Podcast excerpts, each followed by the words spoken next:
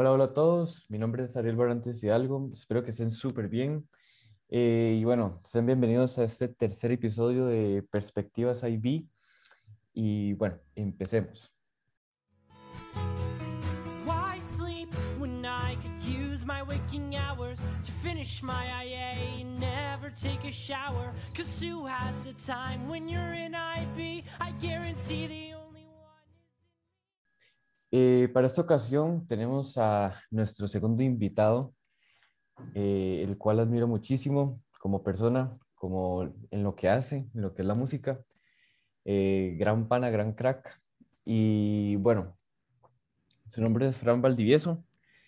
Y para esta ocasión vamos a estar hablando un poco sobre lo que es eh, su carrera, bueno, la combinación entre lo curricular, lo que es IB, y lo que es, em, es, pues, su carrera musical como productor.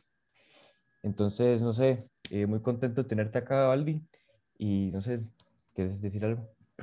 Bueno, muchísimas gracias por invitarme.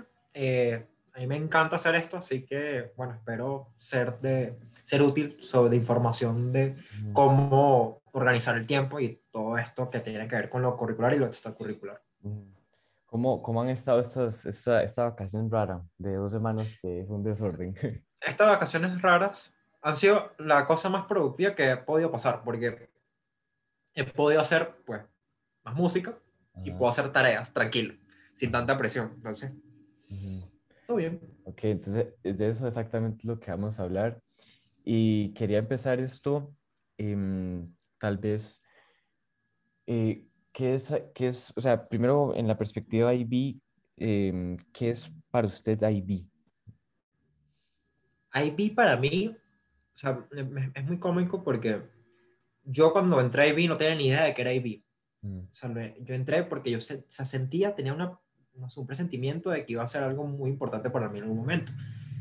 Pero yo considero que IB es disciplina, disciplina y a- una apertura mental demasiado grande porque eh, te, te permite desarrollar ciertas habilidades que tienen que ver con, con aspectos sociales. ujú, Y a mí, en lo particular, los temas sociales me gustan mucho, por, también por el hecho de, de que yo trabajo en esto y también tengo que aprender a, a, a integrar personas en equipos, a poder comunicar ciertas cosas que quiero, por ejemplo, por ejemplo publicitar o comunicar mis, mis canciones y todo esto. Entonces, me ha servido mucho para eso.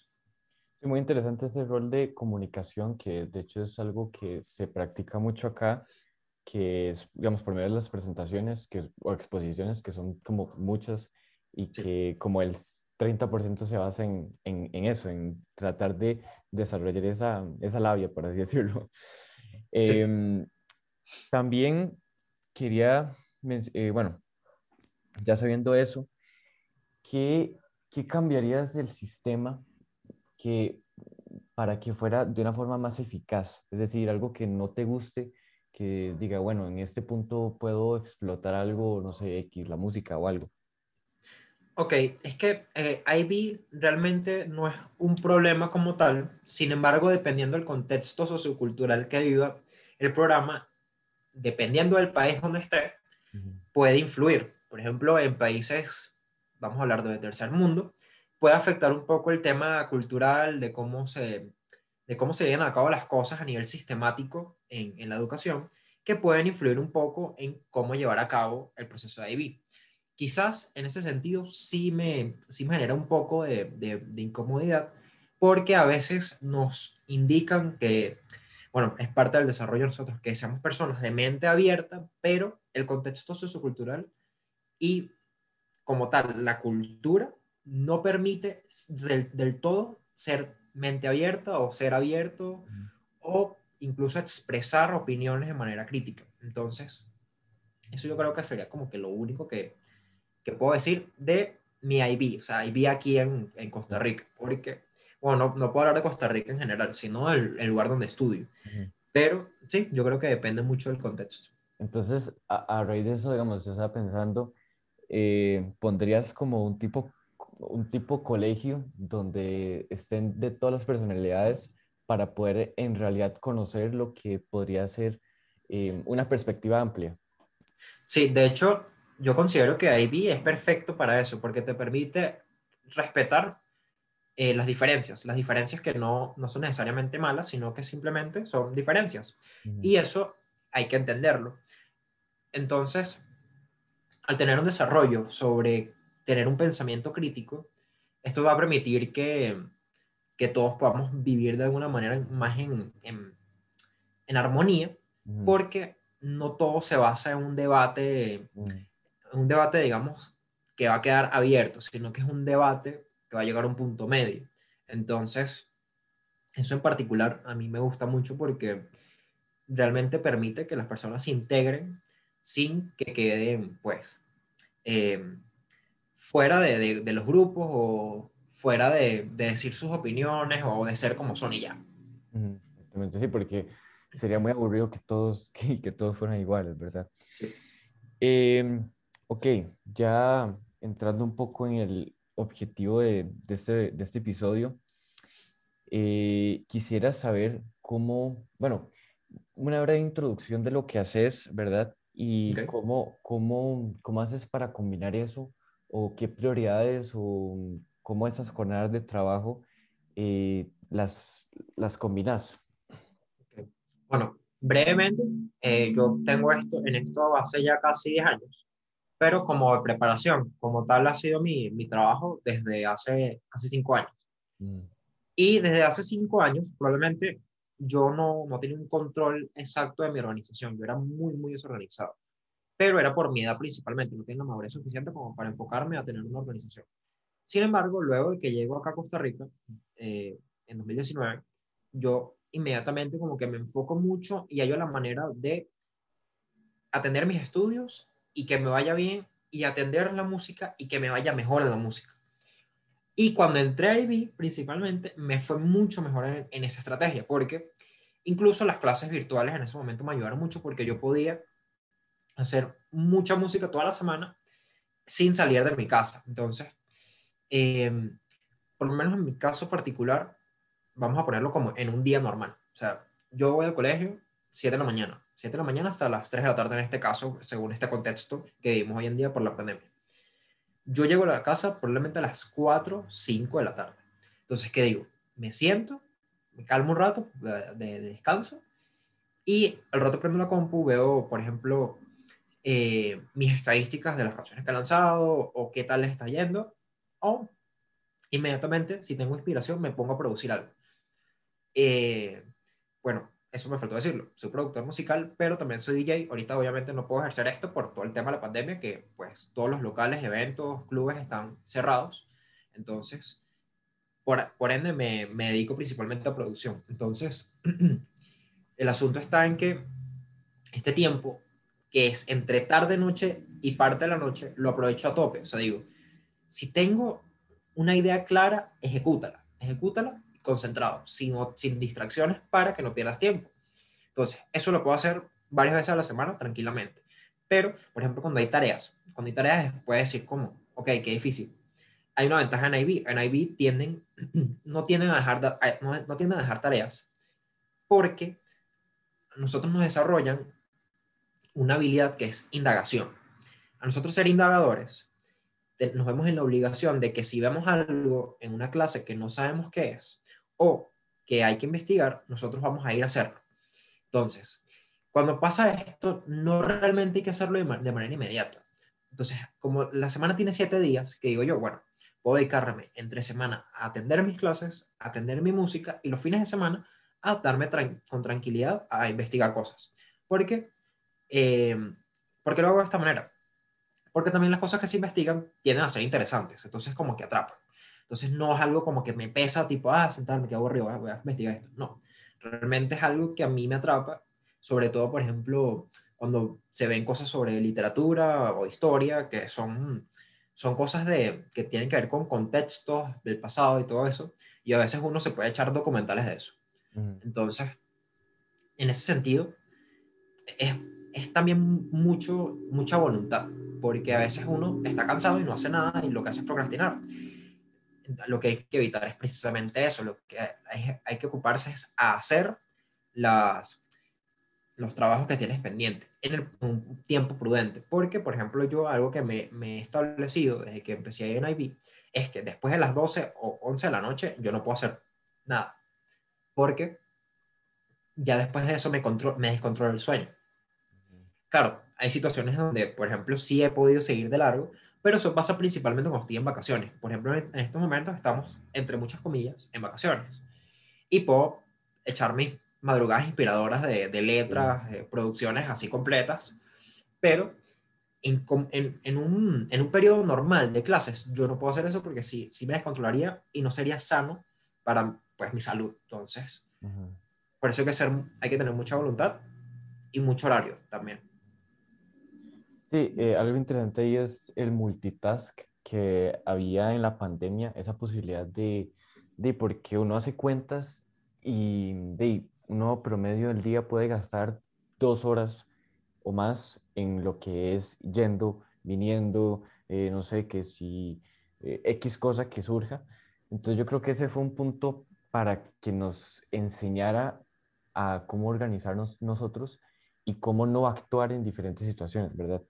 Eh, y también ese punto de que decís de la, de, de la voluntad, eh, yo creo que sí, BI te ha dado como, nos ha dado esa, esa, ese espíritu de, de, hacer las cosas aunque algunas veces no nos guste, porque sabemos que tiene, eh, que puede surgir algo a partir de eso. Entonces es muy, muy interesante. Sí, sí de hecho es, es, es interesante, por lo menos para mí, porque IB no se acopla directamente a las cosas que yo quiero para mi futuro. Uh -huh. Sin embargo, todas las habilidades que, por ejemplo, lo que hemos hablado ahorita, el pensamiento crítico, el ser más mente abierta, el, el ser íntegros, por lo menos a mí dentro de lo que yo hago, me ayuda mucho por las relaciones que yo llevo a cabo y también por el tipo de cultura que hay, por, digamos, en clubes, en, en locales a nivel internacional, donde puedes ver cualquier tipo de persona.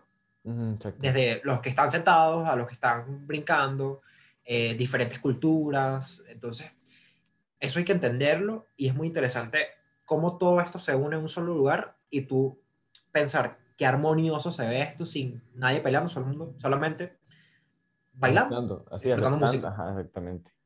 Sí, eh, hay ese punto que dice sobre la parte de, de... Uy, se me fue la... suave, suave. Eh,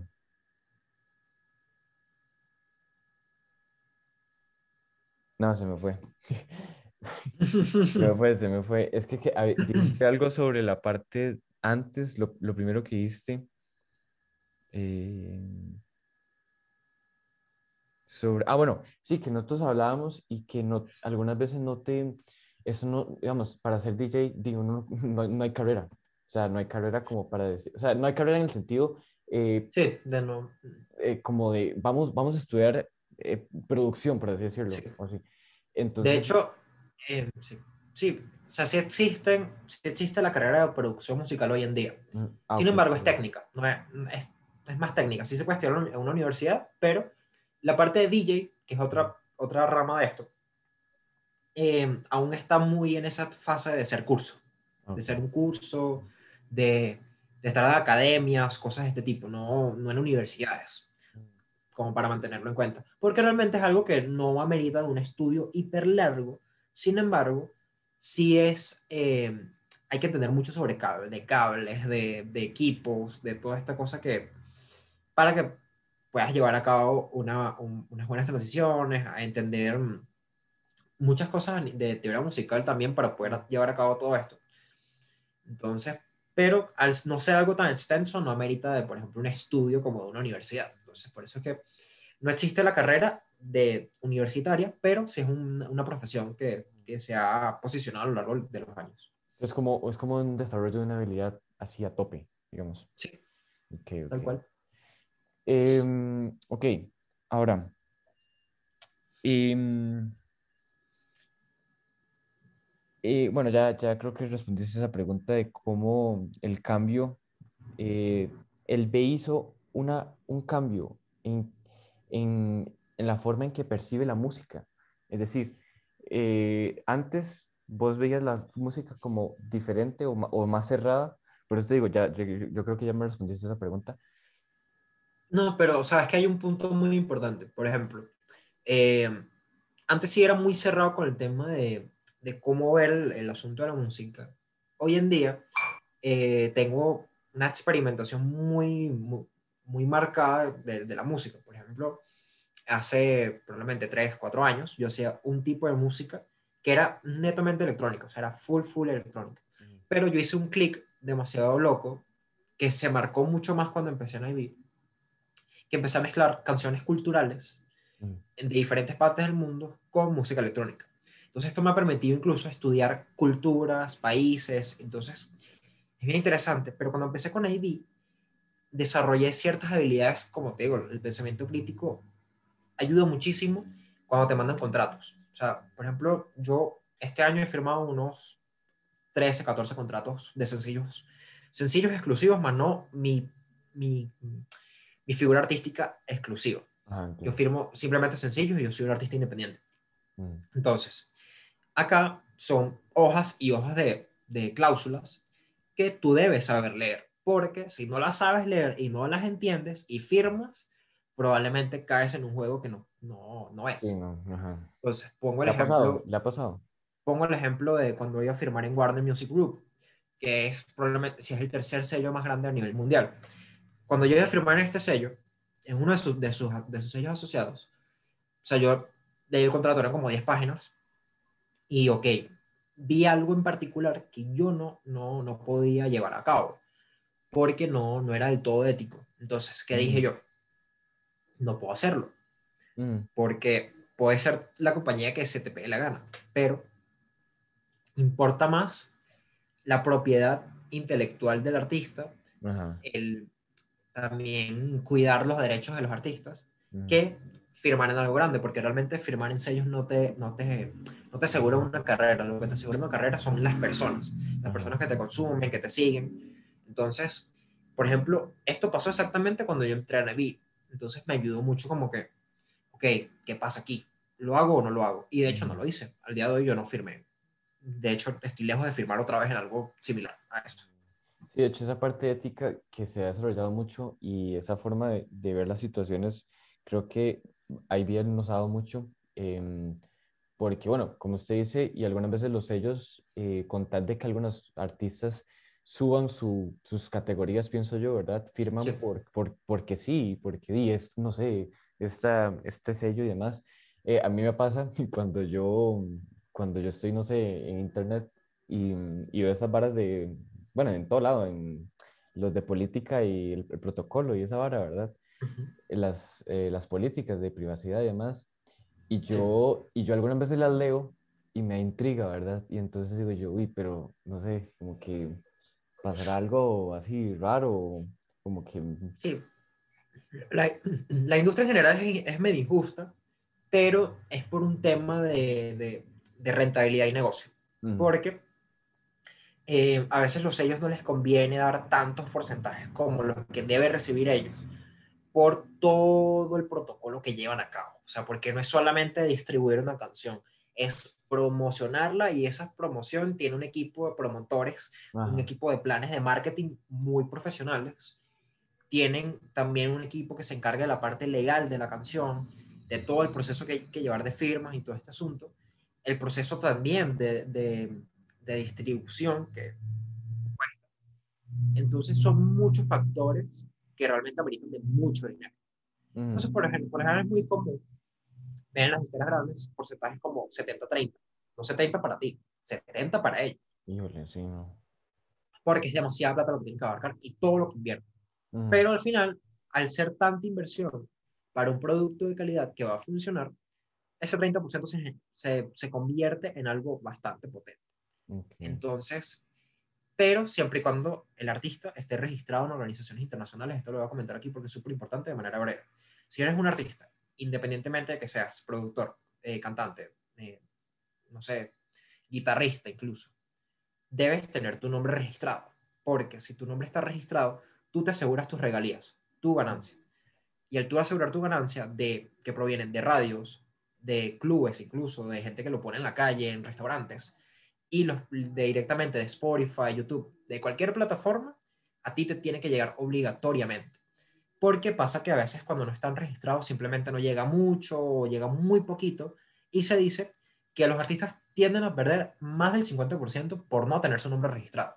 Entonces, Mm. es súper importante mantener en cuenta eso para quienes estén iniciando como alguna carrera que ya tiene cierta calidad. Entonces, yo, en mi caso particular, no he podido hacer este proceso aún, pero estoy, estoy, en ese, estoy casi llegándole, porque si hay que tener un poquito de, de capital, no es mucho, sinceramente, porque son organizaciones de, sin fines de lucro, pero que sí tienes que darles un empujoncito para que eh, te apoyen con ciertas cosas que tienen que ver con, con registros de, de la marca y.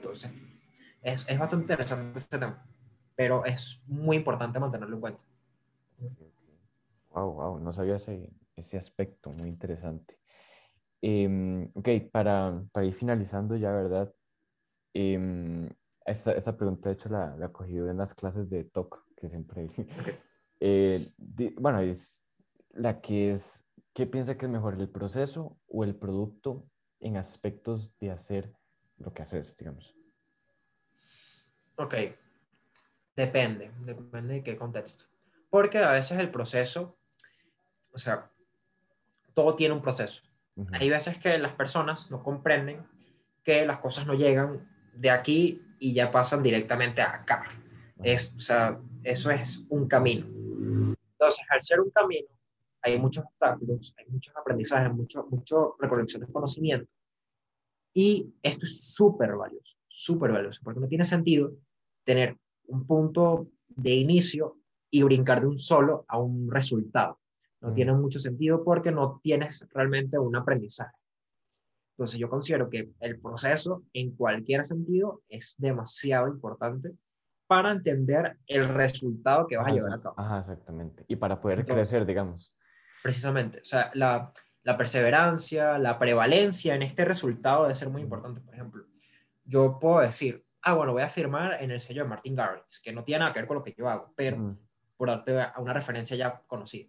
Ujú, Voy a firmar en el sello de Martin Garrix y la vida va a estar hecha para mí. Es mentira. Totalmente mentira. ajá, porque realmente los sellos no, como te digo, no, no son la, la razón por la cual tú vas a vivir bien. ujú, Lo que te va a permitir vivir bien es La que tú llegues a un punto alto de muchos seguidores, de mucha gente que te consuma, de mucha gente que te apoye y siga esa gente apoyándote. Que sea, eso se mantenga. Ese es un resultado. Y el proceso fue ese, ese encuentro musical, en mi caso, en el caso de, la música, este encuentro musical de un desarrollo de un estilo, de una marca, de, de esta recolección de, de seguidores. Entonces, como te digo, el proceso es sumamente importante porque te da a entender muchas cosas y te enseña muchas cosas. De eso aprendes. Y del resultado, incluso a veces no llega a ser el resultado, llega a ser simplemente otro punto del proceso. Ah, ok. Ah, wow. Entonces, Eh, entonces es bien interesante el pensar a profundidad realmente qué es lo que importa, si el proceso o simplemente el resultado. Desde mi punto de vista, el resultado es simplemente el parar, el ya, la, el punto final. Y para mí no debe haber punto final.